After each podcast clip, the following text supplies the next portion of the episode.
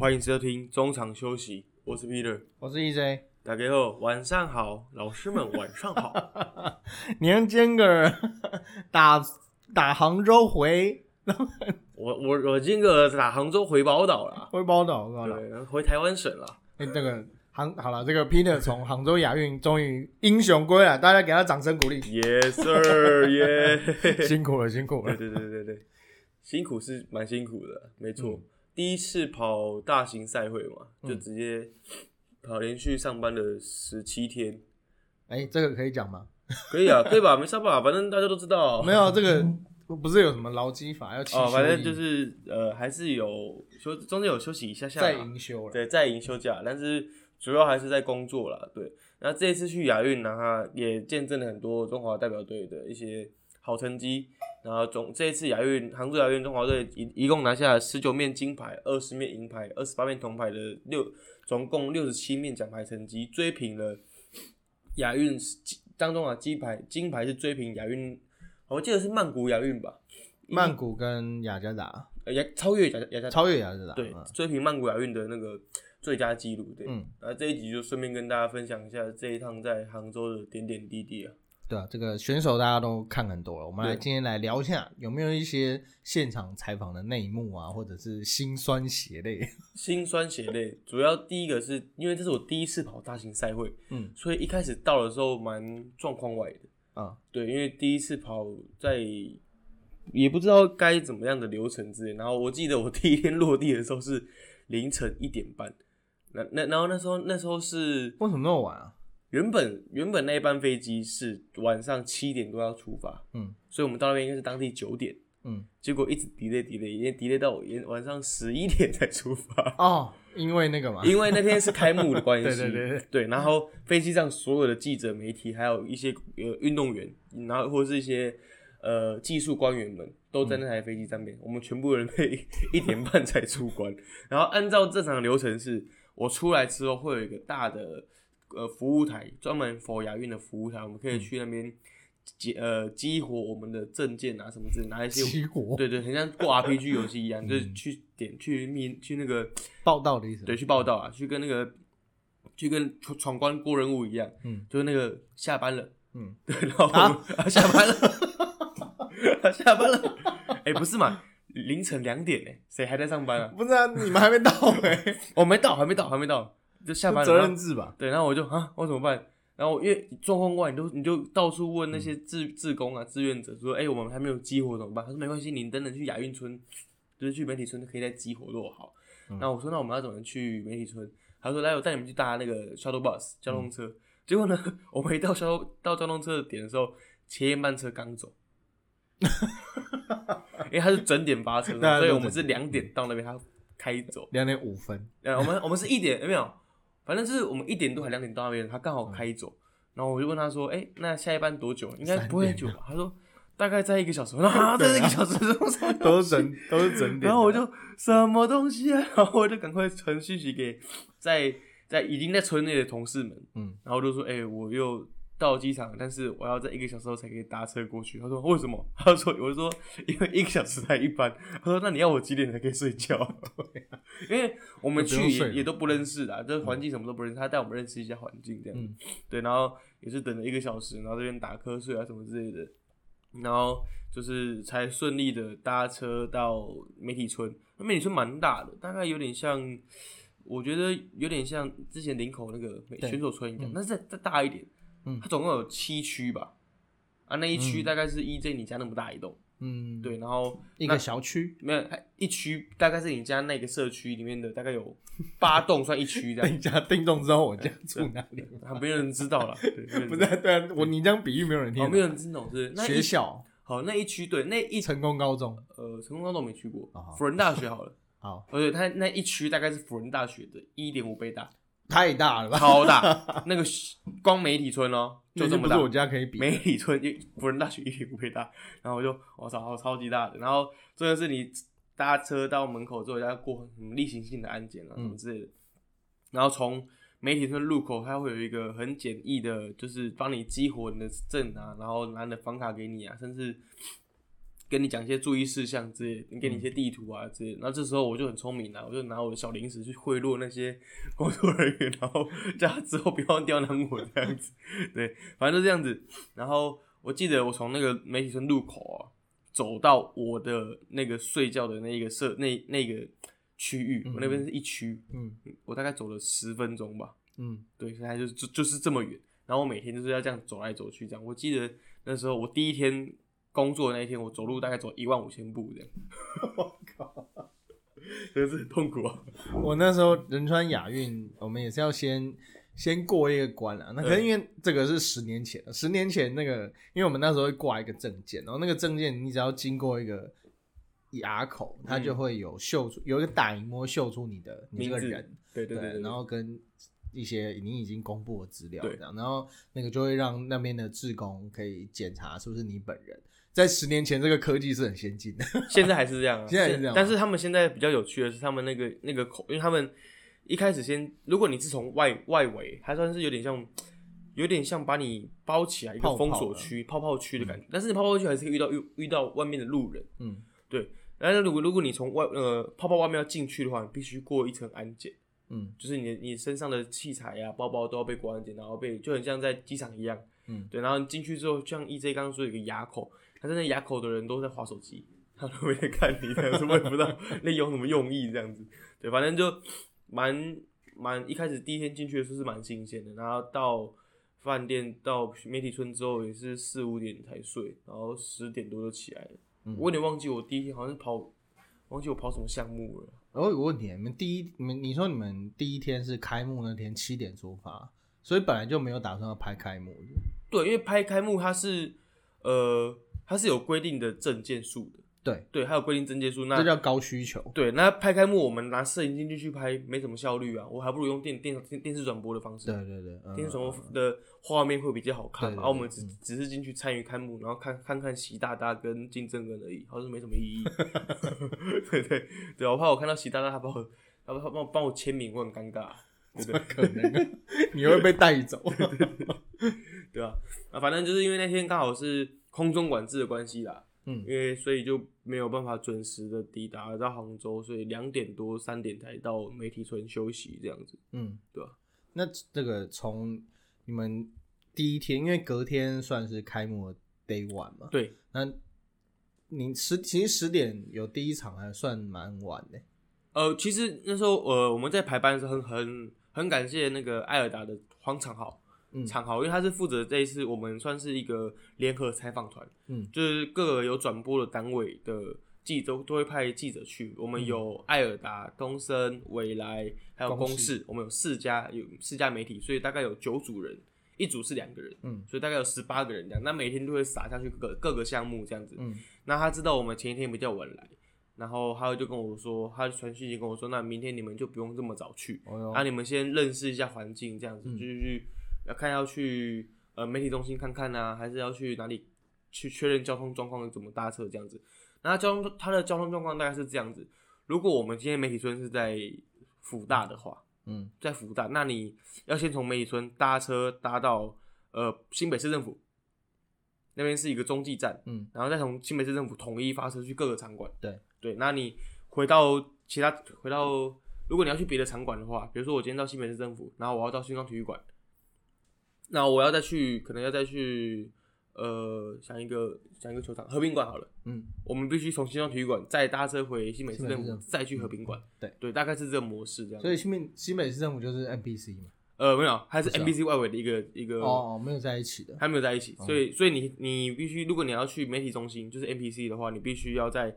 从就是那台那个车子必须在经过新北市政府，再搭到板桥火车站的距离，这样、嗯没有很远，啊没有很远，对就是他们呃，可刚前面讲，可能听众有点不飒飒，对 其实就是因为他们是希亚像这种亚运大亚奥运的大型赛会，他们都希望大家能够统一在一个地方，对，有点像转运。站的概念啊，对，那其实，在媒体村也有车可以前往部分的场馆，没有，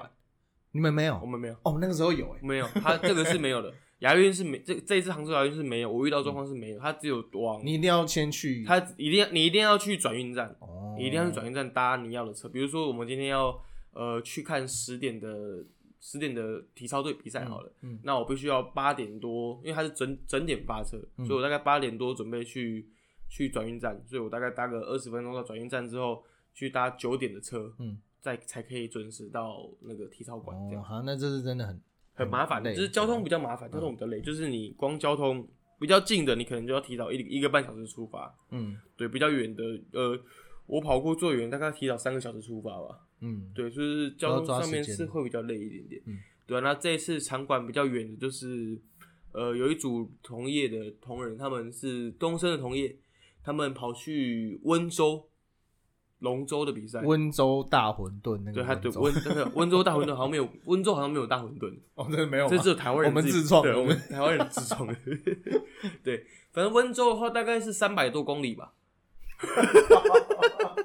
所以你必须要搭高铁去，你知道吗？然后还要住一个晚上。高铁谁付钱？高铁是我们大家一起分分摊这个价钱，这个高铁大会嗯不付钱，大会没有付钱，没有给你们，他们你们不是有那个悠游卡我吗？们只有地铁地铁卡，那他他们的叫什么？就是地铁啊，就是地铁卡，对，就像悠游卡一样，你搭地铁也不用钱，那亚运种期间搭地铁也不用钱，对，就是那种 day pass，对对对对对，它就是你这段期间是不用钱的啊，你嗯媒体凭这张证搭地铁不用钱，不过我没有领到，嗯啊，对我因为我没有领，因为我想说我不会搭地铁，我就没有领，哦对对，因为我还要背器材什么，搭地铁麻烦了，哦，坦白讲对对对，嗯我还不如搭交通车比较方便，滴滴打车，然后打后打车比较方便。嗯对，他这边反正就是最远就是到温州嘛，温州大概三百，有点像台北到高雄的距离这样差子。 不多，对，那组人大概。呃，而且那那时候又是又是他们什么十一连假哦，那高铁塞哈爆，真的塞哎爆，对耶超多人的。然后你们还买得到票，反正他们因为有大会那边有名额了，他会跟你说你前几天要登记，然后我们帮你们处理票务的问题这样子。哦嗯嗯嗯，对然后讲一个题外话，因为中间我们有几天是休息的时间嘛，嗯有 day off，然后我们就想说，哦，都到杭州了，一定要去西湖看看嘛。嗯然后我就前两那那时候我们就是比较有空档的时候，大概是十一连假的时候，然后我就那时候手机就划一下手机，想说看一下西湖怎么样，然后我就刚好我的那个支付宝跳出讯息，他说，哎，本周那个杭州西湖浏览人数，你猜多少人？十万，可能太你以为是日月潭是不是？等等，三百多万，我操！然后我都跟我同事说我们不要去，我就说我不要去，我不要去了。我靠，妈的，那不是西湖吧， 整个台北市人呢，对啊，整个台北市人都在西湖、欸，这很可怕、欸。所以，然后我就有同业，他说我昨天去西湖，然后我看不到湖，你知道吗？ 对，啊，都是人，那很可怕、欸。我就我跟我同事说，你看三百多万，不要去，不要去，我我们在梅林森附近走一走，晃晃街就好了，对吧、但是蛮有趣的啦，蛮有趣的，中国什么都没有，人最多。人最多，真的人很多啊、对吧、杭州有什么好吃的吗？我觉得杭州的料理有点偏甜，嗯比台南的再甜一点点。真的哦，对，但是这它么的，甜哦但是它有一点想要加一点酸味的感觉，嗯所以不太适合我胃口，因为我比较适合，我比较喜欢吃那种重口味的，像是咸呃咸咸东南亚对东南亚那种口味的，或是广东那种甜比较咸一点的啦。嗯，对，所以杭州料理不太比较不适合我口味，所以我觉得最好吃的是海底捞。啊对，我有听说你们就是海底捞，我最好我觉得最好吃的是海底捞啊， 对对对，因为海底捞跟台湾有差吗？大概打八折吧。你说价格，价位打八折，哦然后其实品相差不多，嗯对吧，服务也差不多，服务还还不错，嗯差不多。只是我们去的时候没有变脸，他们说他们说他们这边没有变脸，因就是为我去的那看天没有变腻脸，了有可能吧？ 太多。去的那边没有变脸这样子。因为杭其实那个我之前还有看到，哦那谁讲的，就是小笼包其实是杭州来，我就觉得很有趣，因为他说其实杭州，当然这个这个就有点小科普了，其实它本来小笼包这个东西不是杭州的，嗯但大家都知道杭州杭州小笼包，那它其实是源自于开封。开封哦，对，但是一个很小的县，我忘记叫什么名字了。然后那个那个很，我觉得他们也蛮厉害的，在那么几几百年以前，他们就想说他们那个小县不有名嘛，嗯比如什么三重刘德华、嗯就就不有名啊。 嗯，那那他们，所以他们就靠西归挖短边，他们就说是杭杭州州小笼包嗯，那、其实不是不是杭州的，了解了解有一。个小科普。这一趟去之前，我觉得在我想象中的亚运啊、嗯可能就是呃没有想象中距离这么远，因为我没有去过这么大的交通距离的呃地方这，不可能。然后真的是很大哎、呃，反正之后我们会讲那个场馆有多大，但是光交通距离，我今天要去田径场的话就要花一个小时，嗯，对，就是很麻烦。那想象中一一开始想说，想要跟台湾一样，我坐个车，然后走到路口就可以进去这样子。但是你走从从、你下车地走到场馆，大概要再走个十分钟。嗯，对，那如果在台湾是不可能的。其实像我那时候在仁川也是蛮远的，但是因为呃接驳车的路线其实都还蛮顺畅的，所以还好。那杭州那边的交通怎么样？交通，因为我没有打车，我们中间有几段是打车，我觉得呃还不错，就是那怎么讲，跟台北有点像，该乱的时候会乱，然后该按喇叭的时候会按喇叭。不过他们那个交通车比较酷的是，如果你是交通坐交通车，它是有一道是专门是亚运专用的，嗯嗯，对，所以亚运在比赛期间那段那那那个那个道路是非常顺畅的，公车专用道的呃概念，对，公车专用道的概念有点像是你把中山中山北路的内线道全部包起来嗯包起来，你不能用，进去就被罚款。我觉得应该的、啊，应该的啦，我觉得是蛮不错的。对，因为全全应该不会全球了，但至少全亚洲媒体加起来也很惊人。对，蛮多的。然后、嗯这一趟其实呃，看到真的是蛮多国外，因为以前跑跑赛事不会遇到这么多国外的媒体，对啊所以你就会有很多机会跟国外的媒体们交流、聊天啊，甚至换聘。就是去大型赛会，大家最重要的是换聘。对，嗯 对，工作是其次，啊换聘比较重 要。但是我自己比较懒，我自己就是换几个可爱的聘，或是找到几个可爱的志愿者跟他换聘这样子而已。嗯，中那个通就是有有些人会在那个那个叫什么，就是挂着挂着证件那个上面换很多会很多，我品，这样到最后几天就是上面都会满满的。很 重，那挂起来超重的。是哦，那很被重换很多，因为我有个同事，他很热衷于跟其他国家 有换些人病这，样对，然后他大概换了十几二十个奖，然后我拿着，我跟那个至少两公斤，那不是少，妈跟金条一样。 我想，我说你是林玉明是不 是？然后背了很多个奖，想象自己背了很多个奖牌在身上。 对啊，那从从那个你说从不是 NPC 就不是媒体中心、了。对，那因为你们毕竟不是每一天都会去媒体中心，可是这一次媒体中心长得如何？因为像我那时候去仁川，然后还有台北四大运，嗯，都还蛮那个为，因为它就是一个让媒体可以工作的地方，呃所以需求都还就大家要的需求都都有达到。我是觉得这是我第一次去这么大型的媒体中心，嗯，它占平大概南港展览馆这么大吧，我的天哪、就是用用在台湾比喻的话，嗯就南港展览馆整个平面层都是媒体中心，然后中间一开始就是有一些一进去就会有桌子嘛，然后可以查资料的地方，嗯然后或是有一些呃资讯站啊之类，你有问题可以问他，然后旁边会有一些呃摄影平面摄影媒体我可以租借的卡弄的对镜头嘛，嗯对，那因为我们奥会非常贴心，在里面帮我们隔了一个很不错的空间，嗯，大概有三二十平的一个空间，但让大家可以在里面聊天，台湾这的次这么大、啊， 二十平十几二十平嘛，蛮大的，嗯。在那边聊天啊，喝然后吃点东西啊，这样子，就是就独立采的访空间，独立的对空就是间，台湾采访团的空间，对对，独立的每个空国间家都有，嗯对，每个国家基本上都有。对，那因为它蛮大，因为我光讲那个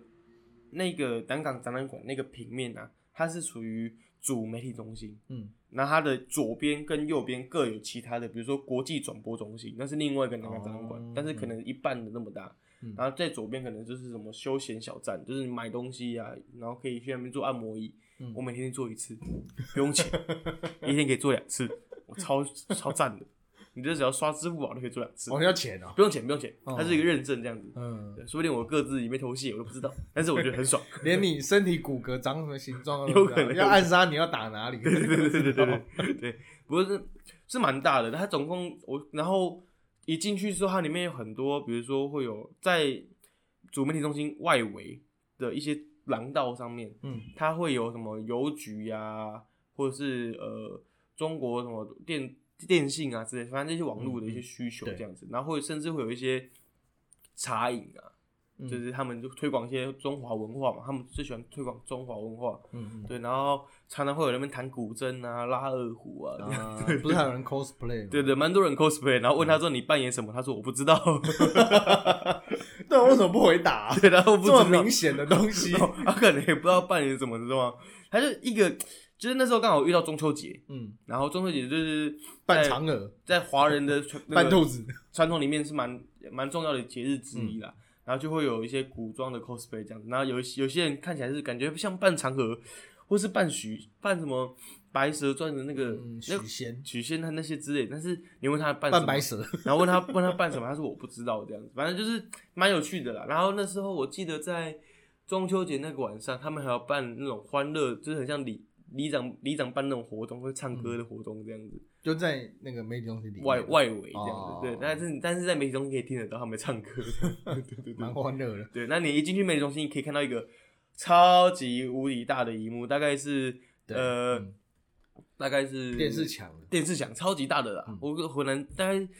长可能有三十公尺吧，宽可能也有三十公尺这么大的电视墙，那、里面有很多很多小的电视，嗯，就是可以看到各个项目的比赛这样，嗯然后你就会看嗯到嗯这样很多不管各个国家的媒体会关注自己国家选手的赛事这样，然后有些关键的赛事大家会一起看，嗯然后就会一起尖叫啊，蛮酷哦，的真的哦，对对对对对对对，我最有印象的是那时候韩国打中华队的三对三。嗯，我们嗯绝杀这韩国媒体的哦，我那边啊，对对对对对对。然后重点是那时候我们的我们的那个奥会办公室，就是我们嗯主要工作地方，隔壁刚好是韩国人，你知道吗？然后我就啊，嗯两样情。对对对，超开心，那时候超开心的。我那时候，哎、你讲的那个办公室，我们仁川也有，但没有那么大，但就是大概应该有个二十个位置，应该有吧，二三十个位置。然后里面会放一些，呃，等于说我们自己采访团租奥会帮我们租了一个小小的办公室。而且讲到这个，我不得不赞赏这个，大家虽然说都协会协会，但其实中华奥会真的很认真，他们。呃，从一开始出发，然后到整个奥会期间，那整个赛会期间，都很照顾媒体，对然后每一天都会不断的更新最新的赛程，对你明天要注意谁，然后明天谁会出赛，什么都写得非常非常清楚。对，我觉得他们在这方面是做的真的很细心，而且你有然什后么问题问他们就对了，就对，嗯就是你不知道去哪里，或是你觉得你肚子饿，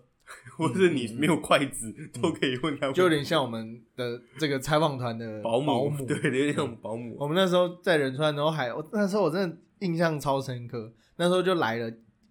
应该有四四五箱就叠一叠嘛的梨子，因为韩国的梨子很有名。然后因为我不太吃水果、啊，然后我就我就想要大家拿，然后因为到已经放到放到大家已经有一些前辈说、啊、这个快坏掉了，大家拿一拿这样，然后我就勉为其难拿了一颗，然后就我就那那一天我就回去削，超好吃，真的超好吃，我是未吃过最好吃的梨子。然后我来一台，它因为它是用那种保那种洞洞的保育、嗯像保育那种网子嗯包着，然后所以每次在在回来后来回来台湾，我现我直到现在我遇到那种我都会买，嗯，但可是不是每一个都那么好吃。我这次去有吃到柚子啊，因为中秋节嘛，嗯中秋就柚节柚子就吃到柚子，然后吃到很多月饼这样子，嗯，真的是很温馨的。就是你在他乡，虽然他们都说我们是回家，但是我还是觉得是他乡嗯啊。 本来就他乡啊。对，反正是他乡了嘛，对不对？反正在他乡你还可以吃到一些，还可以感受到台湾人的温热情跟温暖，其实蛮棒的。嗯，对啊吧，而且在你工作特别劳累的时候，你看发现桌上有个那个月饼是说哎、给你吃的，就就特别开心。嗯，我们那个刚讲到那个办公室啊，我们那时候那一间其实还算宽敞的啦，然后就还够大家用这样，因为你还有外面的区域可以用。然后就像你刚刚讲，他们也是有个大电视，然后大家可以坐在那边，而且有一些重要的比赛结束，他们那边都会立刻有像那种资料夹的柜子，你们可以去那边，我们可以去那边拿一些赛会的资料。那时候许淑净破纪录拿举重金牌，我有拿了一张回来做纪念。嗯，然后呃，那时候我们旁边的旁边是中国的媒体，然后假设说我们那个是二十平好了，他们少收两百平， 我记得应该是新华社，呃，超级大，我们这次旁边好像也是新华社，嗯可是没这么没这么大。他们是我们是一个正方形，然后他们是一个 L，超大，他们人人太多那了，他们因为他们人多了，对啊嗯对吧？好，那这个这这个是 MPC，就是我们媒体中心，就是台湾媒就是媒体最常需要一些协助啊工作的地方。好，那再来讲到这个在采访的过程，这个跟毕竟。哎、跟运动员是算那个时候算是同仇敌忾了，对。然后而且过那种感觉真的很奇妙。就是你平常在台湾可能还好，但是一出去就会觉得，哎、我们是一一国的一国的，我本来就一股的啊，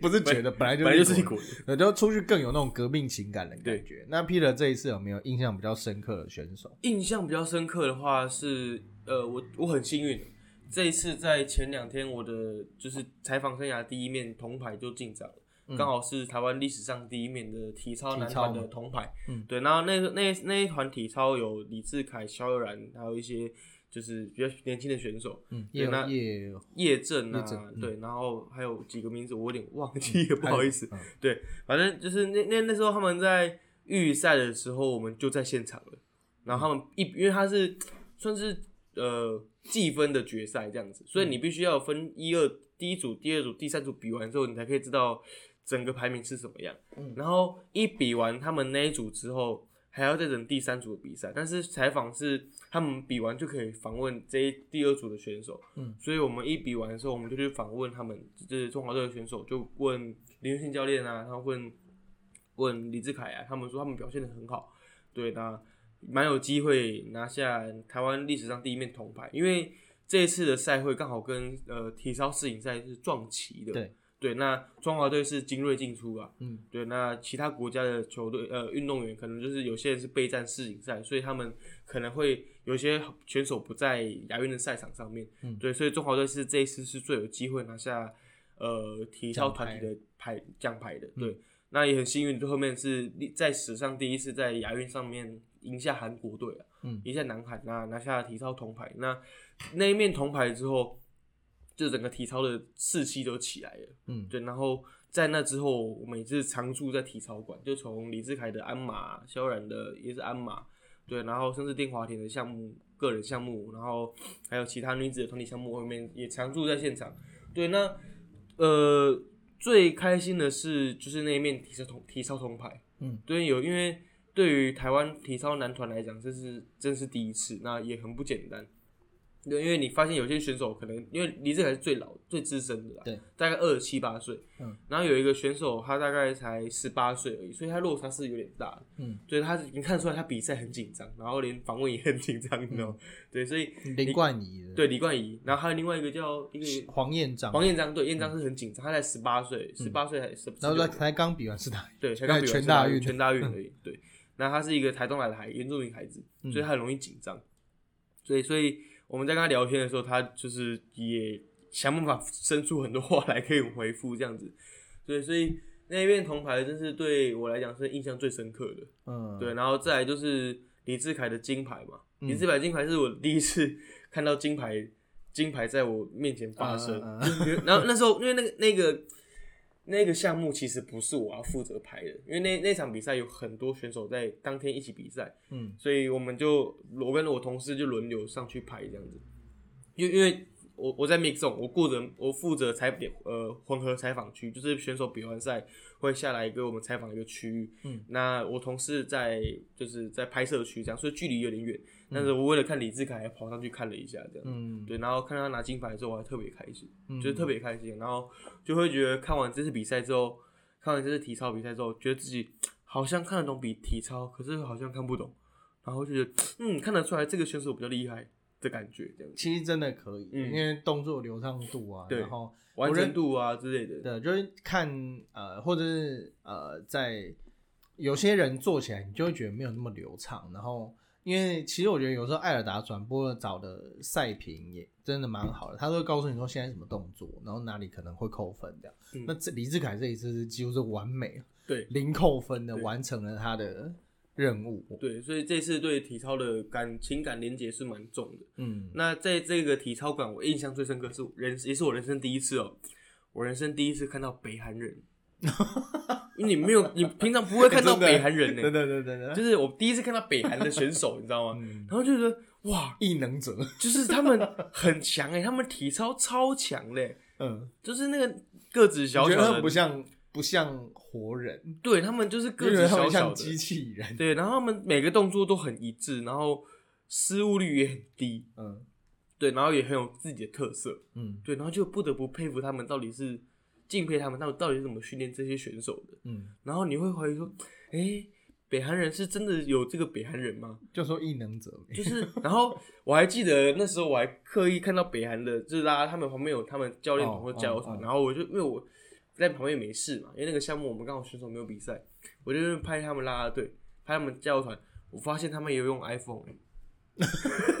这么先进 啊！可是他们用 iPhone 上面有贴标签哦、他们有贴那个有贴一张纸，是我我是看不到那个字啊，可是他们有贴一个明信，贴、一个字条在上面，感觉是公用机这样，对对哦，有可能哦，对，有可能是公用机这样，画质比较好的公用机啊。嗯，对然后那些北韩的选手，因为有有有几位女生运动员，北韩的运动员是蛮出色的，也有拿下亚运金牌。嗯，那我记得那时候我在 Mix Zone 的时候，就是想说，我虽然我当然不会韩文啦，但是我旁边刚好有一组是南韩的记者，然后我说，哎、南韩记者是不是会想要访问他一下这样？因为毕竟都会韩文嘛，会韩文的国家也不多，就两个。结果他经过的时候，他就他就跟他打招呼这样子，他说要不要访问，他就点个头就走了，对啊，因为北韩会人啦不，能讲话，对啊，就哦不能接受访问了。那他们很敏感的，对，，但是我们有一个运动员跟北韩人交朋友，嗯，丁华田。哦对哦，对对对对，丁华田在交通车上面跟北韩人交朋友， 我觉得超酷的，超屌，超厉害的。甜甜这一次，那他是第二天的样子嘛？你那时候在吗？我在，我在。他嗯第二天预赛，然后第三天决赛，平衡木，平衡木的决赛那天我在。嗯对，然后那天我记得印印象中很深刻，是因为他是第一个出来比的，嗯他是那个平衡木项目第一个出来比，然后一出来分数的时候说，诶、怎么这么低？嗯然后我想说啊，会不会被在在这边被被被欺负这样子？嗯中华队有被欺负，结果每一个出来都很 低，对对对，每一个项目每个国家出来都很低，对。然后反正最后面甜甜是拿下了第三名，铜牌的成绩啊，那对也是台湾女子体操史上第一面第一面平平面木的铜牌，嗯，对，那也是很很恭喜她。那然后我就跟她分享说，问问她嘛，就是有没有什么，就是对这边奖牌有什么想法这样子。她就说，这边奖牌只是她，但是她运动生涯里面很重要的一面奖牌。但是她想要告诉其他小朋友们，其实台湾的选手是做得到的。嗯，对，那我相信体操这一次在亚运的表现，确实是可以有在未来的体操赛场上面会有一些影响力这样子。那时候呃，刚刚回来讲到刚刚团体第一面铜牌，那也是中华代表团这一次第一面的奖牌，对，而且在呃，哎、应第一面是应该是杨永伟，啊杨伟是第一面金杨永牌伟，第一面金牌，对然后体操是史上第一面铜牌，对，那。杨永伟那一面金牌其实不一定金牌，啊就第一面奖牌在第一天就发生。其实这个事情，那个柜柜台台长培哥文大培他也有在脸书上特别提，然后我才忽然想到，对，没错，因为对于这个采访，对于这个运动代表团来讲，因为您可能会觉得说很多个项目都不一样，但其实他们心里大部分会觉得说他们是一起的，所以那一面奖牌，我觉得对大家的激励士气是蛮大的作用。因为我那时候去仁川亚运，我我之前有试着想要找出当年第一面奖牌到底是谁，然后史上第一面金牌嘛。哦啊，不是，是我仁川亚运那一届，我嗯们台湾代表团第一面金牌，因为那个还要看时间呢、对，然后所以我我有点，我我短时间内有点找不到，我现在找到再跟大家分享。嗯，我记得蛮花了蛮多天才嗯拿到第一面奖牌的，但是就可以感觉出，其实前几天大家整个团都还没有排的时候，大家那个心理压力都写在脸上，所以我觉得杨元伟那一面金牌带给大家非常大的鼓励、鼓舞跟鼓励，就让大家可以哎、有啦有金牌了，大家接下来就放 心轻松玩，轻松玩享受比赛，不然真的我记得我永远记得那个时候大家都 get 塞宾。就是没有办法放开，那个对运动员表现是很有影响。确实啊，因为我记得那时候就是奖牌迟迟还没出来的时候，大家确实会比较紧张，对啊就是哎、每一个项目都会被，因为会被影响。都会被影响。因为我记得第一个会有奖牌出来的会是射击队，那对嗯对，就是射击队。但是台湾这次射击队的表射现击嗯并不是很理想，所以那时候整个气势就很低迷。因为上一届亚运是第一天就两面金牌就出来了，没关系，嘉颖，我们还是爱你。对，因为我记得上届亚运是，呃，我记得是混双的这那个混双的空气步枪，就很、第一天就出来了。嗯然后这一届亚射击队也背负着很大的压力，嗯，对吧、啊不过他们也是很辛苦了，嗯对，后面还是有拿一面铜牌回来的。嗯，射，你刚刚说射箭嘛？射击，射击吧。对对，射击当然，这个我那时候在仁川亚运第一第一个项目也是射击， 就好，我记得好，我记得好像每次涉及都很早，很早比。那那一次也是我第一第一个项目了。嗯然后那时候也是因为射击你看不到东西，啊它就是空气步枪，然后所以比下来就是分数出来，我们才知道说哦，这个没没得牌这样。嗯哦，那当然后来后来还是有陆续的陆续有表现。那当然这个吴佳颖也比了好多节，当然是为他觉得有点可惜。确实，好，那这一次刚像刚刚有提到呃体操，那还有其他的部分，你有看你有去看三对三的？三对三没有，没有啊三对三的场地大概是在桃园吧，我呃，们在台北，他在桃园 龙潭的位置这样，嗯，大概 算近 了。没有没有没有没有没 有。有时候比起高雄算近对了。对，大概是桃园，而且它最妙的是男男男子跟女子场地是不不一一样样的，嗯，所以一个在桃园，一个在观音这样。关于是哪里啊？桃园观音啊，哦桃园 观对但是它算是隔壁哦，嗯但是还是有点距离，你知道吗？ 他们的隔壁跟我们的隔壁不太一样。嗯，跟我真的不太一样， 对吧、然后我自己印象最再来比较深刻的是，呃，飞靶，嗯飞靶，因为飞靶这次上届我们有杨坤碧拿下金牌，那这次也是想说会是一个夺金热门项目，嗯，对，那就去看了一下飞靶。那不过因为这次飞靶他们也是因为在技术性调整的关系啊，主要还是要锁定奥运奥运的门票，所以他们的发挥也没有特别好。对，那我记得那时候为什么我对这个项目虽然没有拿牌，但是觉得特别有感觉，是因为那时候飞靶他们我拍摄区大概是在看台区，嗯然后他们是大概离我大概，他们是在地呃，有点像是呃，我在看台区的话，大概大概是在足球场的位置，就是会有个斜角度问题，嗯所以我没有我只能斜斜的拍。对，那我斜斜的拍摄，我是不能拍到，可能拍不到枪啊之类的。然后而且最厉害的是，主办单位还放了阳伞给选手选手遮，所以我只拍到脚，你知道吗？拍不到。 我只拍得到脚，你知道吗？然后我就跟他们主办单位 argue 说：“你这样放我怎么拍啊？啊，你这样拍我怎么我怎么跟我长官交代、啊你只能下来放。？”对，然后我就说：“那我我怎么办？我只能想办法去要画面才可以去拍摄。我就跟他们教练就是。那时候距离很远，那那刚好比赛中间空档，我说：“哎、教练啊，拍谁啊？那个丘吉亚就拍影片 纠结啊，这样子。” 对，然后我记得那时候访问他们出来之后，我们要访问，因为他们那时候是预赛，所以他没有混采区的那个嗯嗯要求，对。然后我们就是在外面等那个选手们出来，然后大概等了一个小时吧。然后要出来的时候，那个台湾的选手昆碧先看到我们，他就说：“不要不要，不不访问不访问。”然后我说：“嗯，为什么不访问？我们等一个小时，你就给我访问，我觉得很不开心啊。”然后他就说：“我，然后我就拿，我就拿我出拿出我的那个麦克风牌，我说我是台湾人，我是未来的这样子。 他说我未来可以，未来可以，未来可以。 他说我以为你们是大陆的人，不不要给你们访。 对，然后我们这边聊聊了大概三四十分钟，蛮愉快的。哦，对，对，平常就是要建立交对，情。建立交情，然后就是回来之后也是有持续跟他们保持联络啊，对吧、嗯那昆碧这次在台湾的全运会也是拿下飞靶的金牌，嗯，对，替他开心 的。嗯，因为呃，真的出门在外，很多时候要靠这个在原本在台湾就建立好的人脉，才 对，可以解决事情。我们那时候，呃，我记得有一天没有什么，就没有什么可以写的，然后我们那时候就巧了。当然，这个讲这个有些人不高兴， 就找了詹家姐妹， 呃，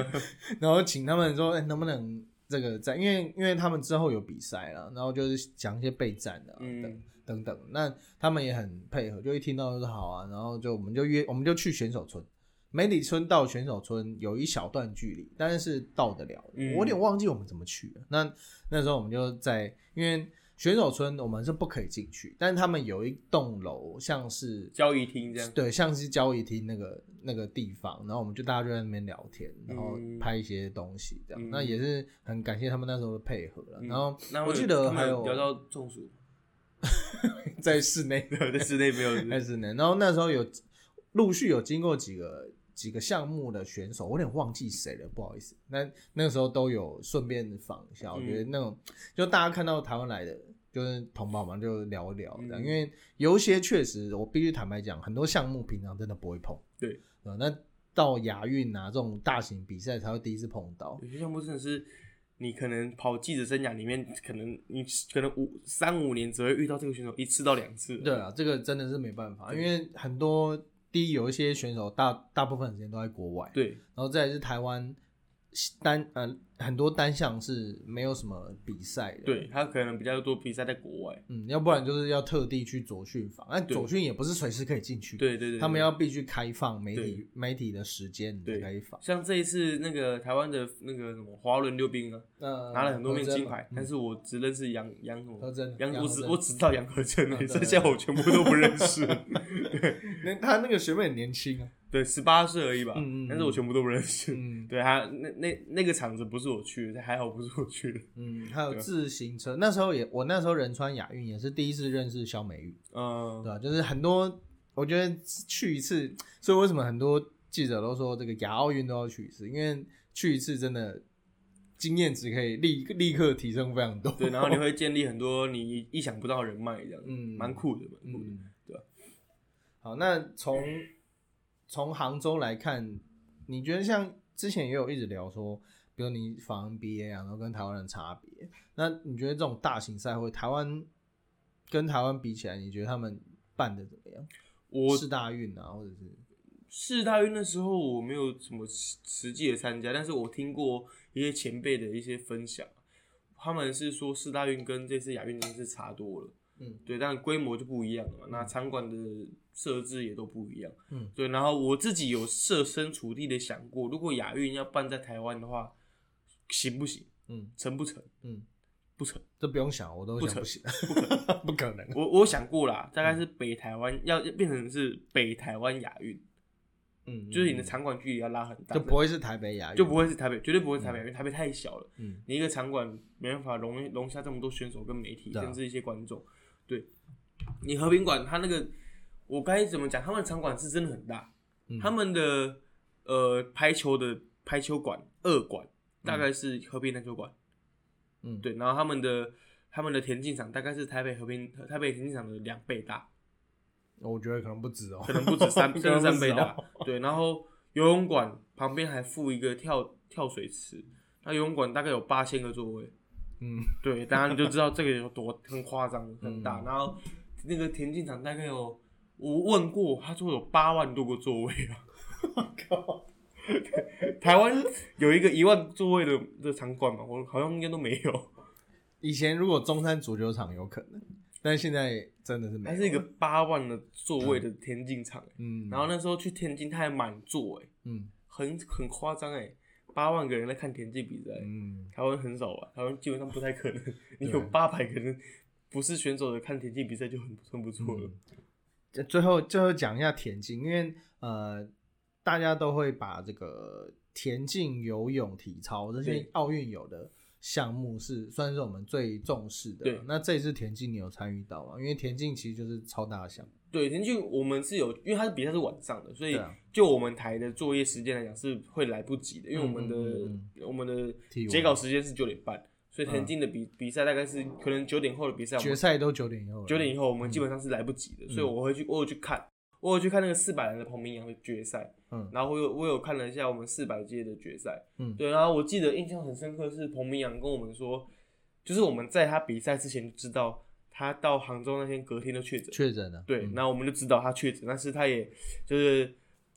就是很努力的让自己进决赛，然后他觉得嗯自己状况还不错这样子，然后去看他四百栏决赛就起跑之后就就就不行了，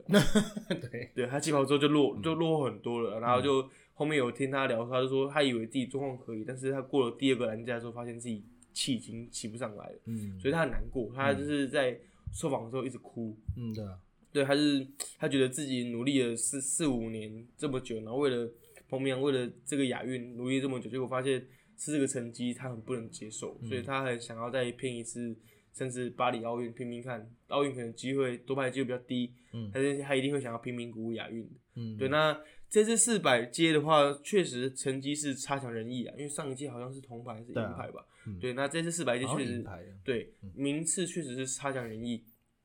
但是因为配置的关系啦，选手朋友们有说配置的关系，他们也是算现阶段的中华队算是最最好的一四个选手一起参加这个比赛，嗯对，所以他们也是自己对于这个成绩是满意的，对啊嗯对啊因为田径是超大项，对它就因为前面呃亚运的话，通常前面游泳会先走，对，然后游泳快要结束的时候，然后田径接，所以田径要开始的时候，大概就是亚运的中亚运的中段了。对，但是这次比较酷，因为我印象中的那个大型赛会，田径的，呃，比如说四百阶，或是千六阶，或是田大型赛会的最后一个项目，嗯，对，印象中奥运应该是这样吧，嗯，但是这一次大概四百阶比完之后还有五天 这样，对，就是你会通常都比完就差不多，比完就差不多。结闭幕了嘛， 对，然后就。我在猜，可能是因为他们闭幕也是在同一个场馆，所以他们必须要场布的关系啦。哦哦，对就是可因为通常都在同一个场馆啊。对，但是通他常们都可能在要体育场场嗯布比较复杂，或是一些安安检啊什么之类的。毕竟八万人的场馆，你可能要场安检啊什么嗯好吧前前面前期的那个预备的措施要做比较充足一点点。嗯，对啊对啊我那时候蛮可惜，我开闭幕我都没都没，其实闭幕好像可以去，但我没去。我也没去啊，啊，而且因为我觉得那一次最最屌的是，我还是忘记是谁，可能啦，可能是 BTS，就是某个韩团，因为在、嗯在仁川嘛。然后我还记得联合报有一个女记者，看到哭吗？不是高，她是我根本谁都不认识，哎、应该不是 BTS 那么红的。那反正他们那个那个团体就是呃，我不认识。然后嗯但是他可以把这些人写的活灵活现，然后谁是谁啊什么，然后 写的很详细。 Super Junior 之类的我吗？觉得超屌，没有没有没有那么有名，嗯，对，但但也好像也蛮有名的，我等下我等下查一下。好，那这个接下来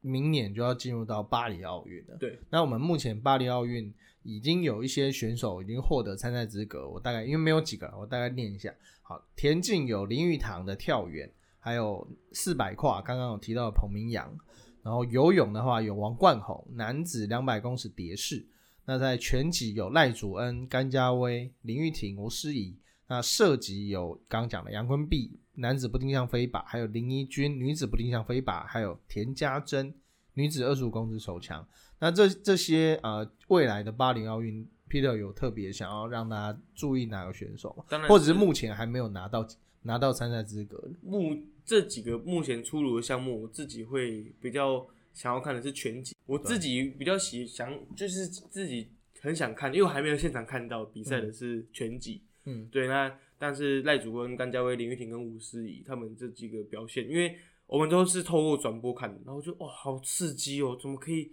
就是以以往你看最对于拳击的想法，可能就是就是拳王阿里呀、或者是麦克泰森这种，但是在这种呃奥运、亚奥运会赛场上面看到拳击是不一样的。嗯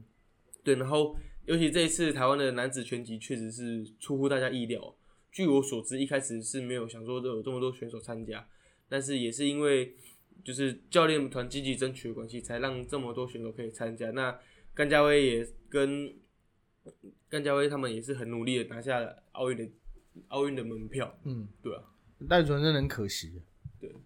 赖主任很可惜啊，真是差一点点啊、嗯他、那个那个蒙古对手太强了，嗯，那个真的很厉害。对，我觉得拳击这种东西，当然啊不不能讲这种东西，就这个这个项目，大家可能会就像你刚刚讲，印象会停留在那种职业，但对业余的拳击其实是另外一种另外一种风格，嗯，对吧？那呃，大家可能会觉得说，这个比如围棋呀、电竞啊，好像不算运动。那其实我以前对拳击也是觉得这个这个，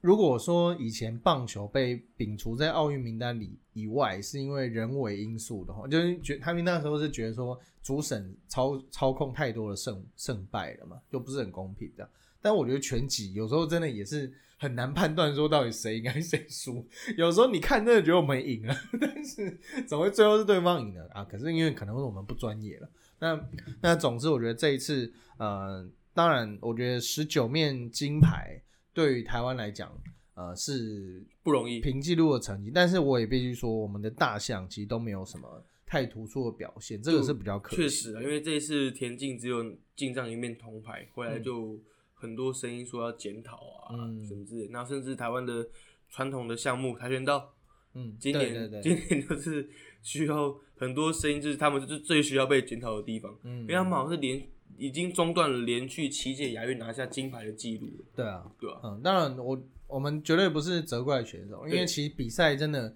我觉得像那个入围就是得奖，我觉得比到金牌战，那接下来真的是看天，确实，有时候真的运气运气，然后有时候就是看大家发挥，嗯因为我们银牌这两位女子选手真的都有带伤，对，嗯他们比因为跆拳道是比一整天的，我觉得看到最后他们已经没力了已经没力了。对啊，那就很可就没办就当然最后没有办法得到一个好的结果，这样那也是希望他们未来可以拿到巴黎奥运的资格。那这一次亚运，一真你自己有觉得你在台湾看，你自己有没有什么印象比较深刻的比赛或是选手？嗯，你有吗？其实这一次真的，虽然说又讲那个，但是我真的觉得三对三让我非常印象深刻，因为以前都会觉得三对三就是像五人制足球，就会觉得它是一个呃比较小众，然后不一种正规，不正规的比赛，但是其实三对三打起来是非常 好看的，而且其实台湾本来就有联赛啊，但这两也是这一两年比较有规模了，嗯就稍有小有规模这样。对那但是三对三的比赛打起来，一方面它的节奏非常快，然后刚好我前一阵子有访到罗新良，嗯，那梁哥，那他也是我以前文化大学老师， 那他就说，其实三对三体能要求，他认为个人认为比五对五更强。嗯，还有球员的默契，因为场上是不可有教练，对，教练要坐在观众席。对虽然说田妈很大，声， 嗓门非常大，大家都听到了。 但你总之你，那辛苦啊！但是在叫暂停啊，你球员彼此沟通还是要很快的达到一个默契，然后谁要谁要负责发号施令，我觉得这些。因为他节奏快，所以我觉得平常训练要更扎实。那对这一次，这一次我们接连逆转南韩跟卡达，对，我觉得真的很很不容易，因为我们说真的，我们都是三个锋线，然后对方都是人高手长，对，三对三，我觉得是呃，可以很可以弥补台湾人在篮球场上面身高不足的一个篮球他项目不。需要一个真的很大的对中锋，你必须要有一个很好的活灵活动性，然后默契，嗯然后甚至是战术的执行力，嗯才就可以完成的一个运动。嗯当然，你对于身高来讲，当然是如果有当然很好，嗯但是你看台湾这一次最高的是林信宽，这是将军一百九十出九十公分出头，嗯那在对南韩那场，他们有个大中锋两百一十一公分，嗯但后面也是我我们中国队赢了嘛，虽然是绝杀险胜这样，但是你可以看得出来，在比赛过程中，确实一开始是蛮遭遇那个南韩中锋的一些苦头的啦，嗯，对，一些威胁。那到后面体能确实很，我们是有优势的，我们是后面把那个大大中锋拉出来打，甚至在他腿软的时候一直硬吃他这样子， 看得出来吧？看得出来后应该面是腿软，应该是的， 对他可能说硬吃他这样子。那、这卡达也是啊，卡达那个年纪比较小，那个新雅的儿子，嗯嗯，对，新雅的儿子，以前西亚飞人新雅的儿子，他也是年纪比较小，然后经验比较深了一点点，但是他体能很劲爆，嗯哦，体能是想扣就扣的那种，对啊，对吧、那我自己以觉觉得啦，三对三在台湾是最不用担心基层的运动，嗯，因为我们从小学一年级就开始打三三对三，没错，路上都是对，嗯我连女生都会打三对三，五对五很很少很少，比较三对难，嗯三很盛行。超多的，一个周末不知道有没有一百万场三对三比赛，什么华中桥啊，新生桥 啊，各各大苏红道球场啊，对，下次我要派出公园阿北，对对对，可能他这一次限定好像二十23二十三、二对十五以以下下才对可对以打。我想如果是 U 六十五，我们应该也是金牌， 六十，我们也是金牌。我跟你讲，你就拍那些阿北，然后莫名其妙左手勾射，重点是不能穿球衣哦，要裸上身裸上 身对对对，要裸上身比赛台，湾 style。对台湾 style。然后重点是可能有时候还要吃槟榔，这样才会准哦。好我刚刚查到那个仁川亚运的表演团体是 EXO 了，嗯，不认识 不 认识，那个时候很红，嗯，那时候很红。然后呃，结尾还有江南 style 哦，刚才是赛哦，对那对哦对是最红的时候。最红的时对候，对对对，对，好，那呃，当然最后也是提一下这个柔道女子五十七公斤金级的连真玲，对，呃，真玲姐这一次也他是让你大少家数可以叫杰的选手。看得很感动，因为我以前在这个某报当助理编辑的时候，其实那时候因为刚好适逢这个伦敦奥运啊，嗯然后就是一路下来都要做一些表格嘛，然后帮忙记者做一些整理这样。然后我最常遇到两个人，杨和珍嗯跟连珍，做他们的就是事然后没想嘛在庄智嗯渊，就是一直，结果没想到我已经记当完记者，然后又现在不当记者了， 然后他们名字还在，还有一个选手啊，还在坚持。还有一个选手，我这次去的时候我才想到这个，就是那个定向飞靶的，不定向飞靶那个田家珍啊，哎，不林是军，林林一军，林一嗯军，还有一个选手是我这次访问才想到哦，原来不定向飞靶那个选手林一军也比了五届对啊，对啊，对啊五届亚运五届就是二十年了二。十年，很猛哎、嗯对，然后我还跟他说，哎、因为我因为我就就很亲切地叫他学姐啦，因为跟着选手们一起叫，哎、嗯学姐你你跟那个庄哥哪个比较大大？ 他说 他问这说种问题，没有，他就说庄哥还没退，我就不会退，因为庄哥大我几个月这样子。对对对对对对，他们也算是同学的概念。呃对，港铁啦，嗯他们港铁大概是他跟跟跟他跟庄哥而已吧。我那时候仁川亚运也有啊，那时候就觉得那个我们那一天要看桌球，其实那时候觉得那个志愿哥不会赢了，对然后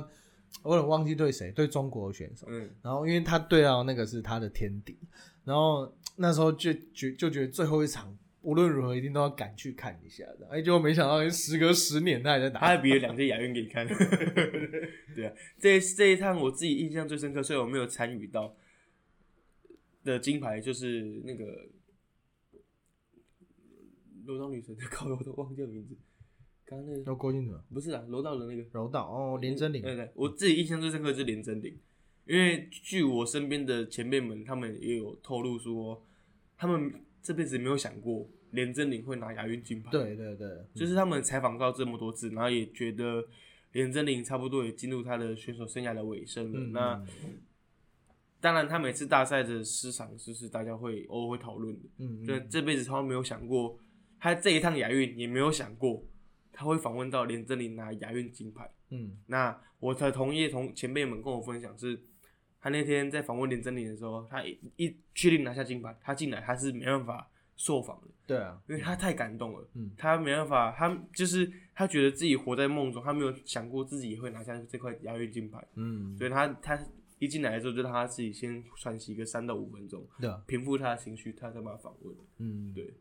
因为过去确实他就常常会有那种大赛失常的问对，题。就像奥运他在第一场比赛就落败了嘛，对啊，嗯对，那大家确实觉得，哎、他是不是该退休或是转换跑道这样子？嗯对，很开心啊，替他开心。对啊他，现这在个生涯第一终名于亚运三百万到手，金，他应该现在应该有三百万不差了，但是应该也没有缺这么多啦。对对对对对对，那我自己好朋友啊，幸存这一次在亚运上面那场比赛，我我有答应他我要去看，哦但是那场比赛刚好是我生日，我就积 极地积极的跟我的同业们争取说我想去看嗯嗯嗯郭敬明比赛这样子，那他也知道我会到现场。嗯，哎然后反正但是，然后我们那个，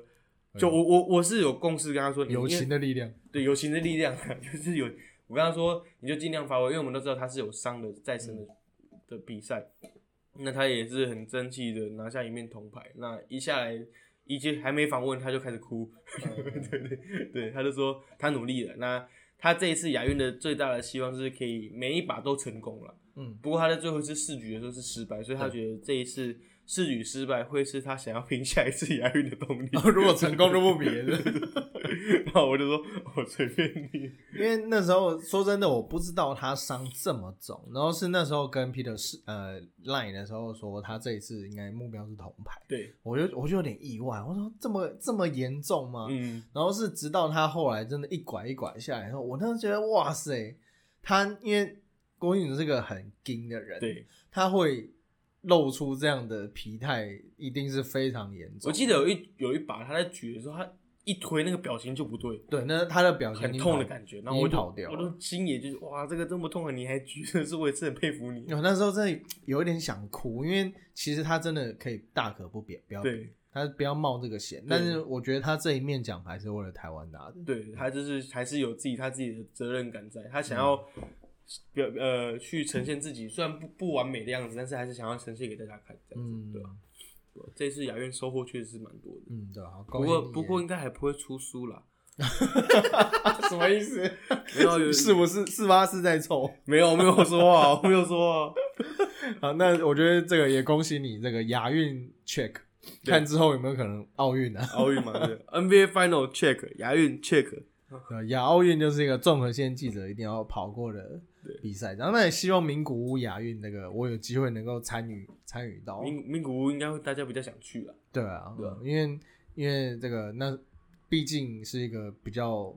呃开明嘛的国家，就是因为这一次其实也听说了很多纷纷扰扰，对啊，可以，其实很想跟大家分享，但是我不知道要不要讲，这可以讲啊，可以讲吧？可以反正啦就是我们在 mix zone 的时候啊，反正这是最后面加码，你听了一个小时，我现在跟你讲一些秘辛。那时候在 mix zone 的时候，每天在 mix zone 都会有一个工作人员或是他们场地的的老师会拿着手机或是录音笔在旁边收音，嗯，对，不管有没有，不管是这只有我们台湾选手才会是这样子哦、别的国家的不会这样子。嗯嗯然后甚至会有三五个人站在你后面听你访问，太多了，对，然后你就会很有压力，你知道嗯吗？那、有时候你记者紧张或者是选手紧张，不小心讲出哦，我们是代表，我们是国家队，或者是我们是什么代表队，嗯他就会我听其他同业讲是他会把你访问中断，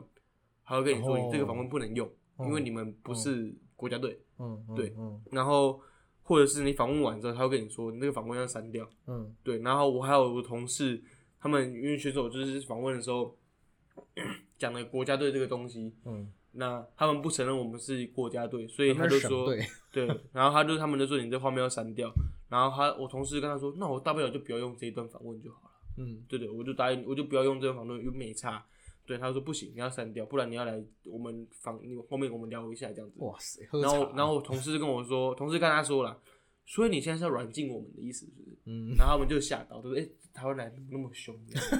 他们也是很个屁呀不敢不敢不敢被骂，不合理的要对求，对他们，反正就是很多奇怪的要求了。那当然也有从选手听听到说，呃，比如说像射击队的，嗯他们一开始被刁难是他们的那个 logo 不符合规则，嗯对，所以他们后面他们的那个选手，啊那个刚刚说的那个选手嗯，帮他们全队缝了十几件的大衣， 那种十十比十几件的衣服，嗯，对，然后甚至还有什么听过某某跆拳道比赛的选手，他的衣服上面绣了国家队，嗯然后被 ban 掉嘛，被禁止，然后他就很勇敢的回复说。你有看过省队来比亚运的吗？嗯，就我就很佩服 respect 这样对。那反正就是有很多奇怪的刁难啊，最我自己觉得最夸张的是，他们会限定你的时呃受访时间。嗯我自己在网球场的时候，我记得我那时候访问曾俊行，嗯只有我们一组选手一组而已哦。然后旁边比赛的，因为网球比赛是很长很久的比赛，嗯然后我就在访问，访个三分钟之后，他就跟我说：“你访问时间到了。”我就说：“哎、我才问两个问题啊，你在旁边看，我也没问什么，为什么我时间到了这样子？”他说：“规定就是规定。”然后结果我说：“哦，好。”那我就请我的记者赶快收尾这样子。然后结果再再下一次去，我就去看人家访问，一个一组好像是印尼的还是选，他们访了二十分钟嘞，嗯，都没事。我就说、哦为什么他可以放二十分钟？嗯他就说我不知 道。对，这一趟他们最喜欢回复我，我我的回答都是我不知道。 嗯，对，然后我听同业的前辈们他们在其他场馆是，他访问只能二十秒，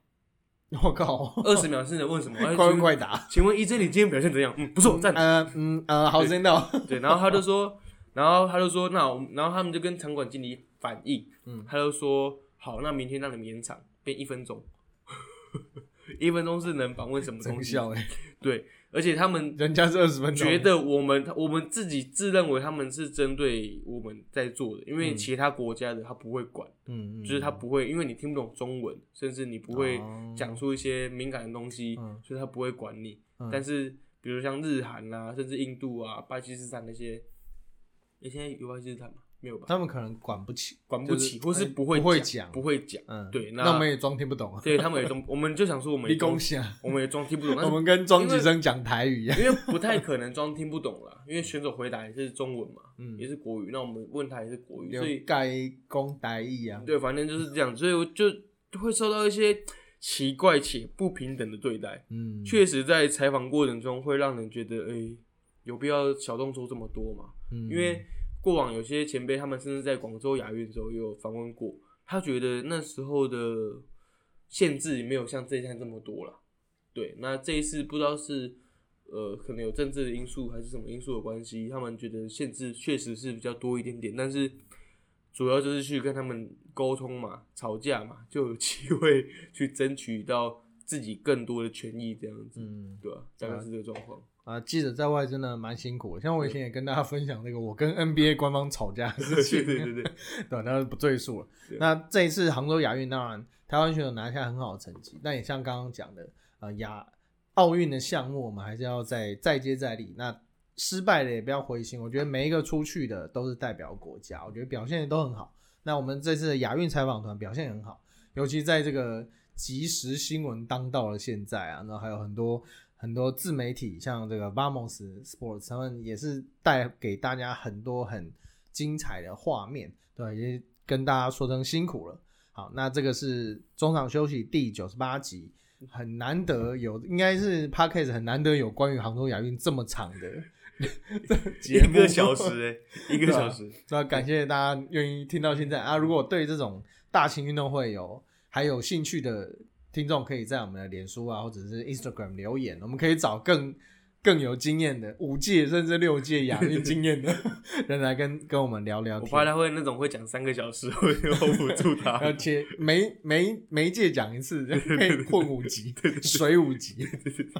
好，那这是中场休息第九十八集。那喜欢我们节目的听众朋友呢，都可以在 Apple Podcast、Spotify、Spotify 还有 KKBox、Sound On 等各大影音平台上面搜寻搜寻到我们节目。那在 Facebook 还有 Instagram 上面都有我们的粉砖，还有在运呃运动世界也有我中也有我们中场休息 E EJ 母汤的专栏可以给大家分享一下。好，那今天节目就到这边喽，我是 EJ，我是 Peter，谢谢，拜谢谢大拜。家，大家晚上好，你要不能改过来，改不过来。哎对，晚上好，晚安。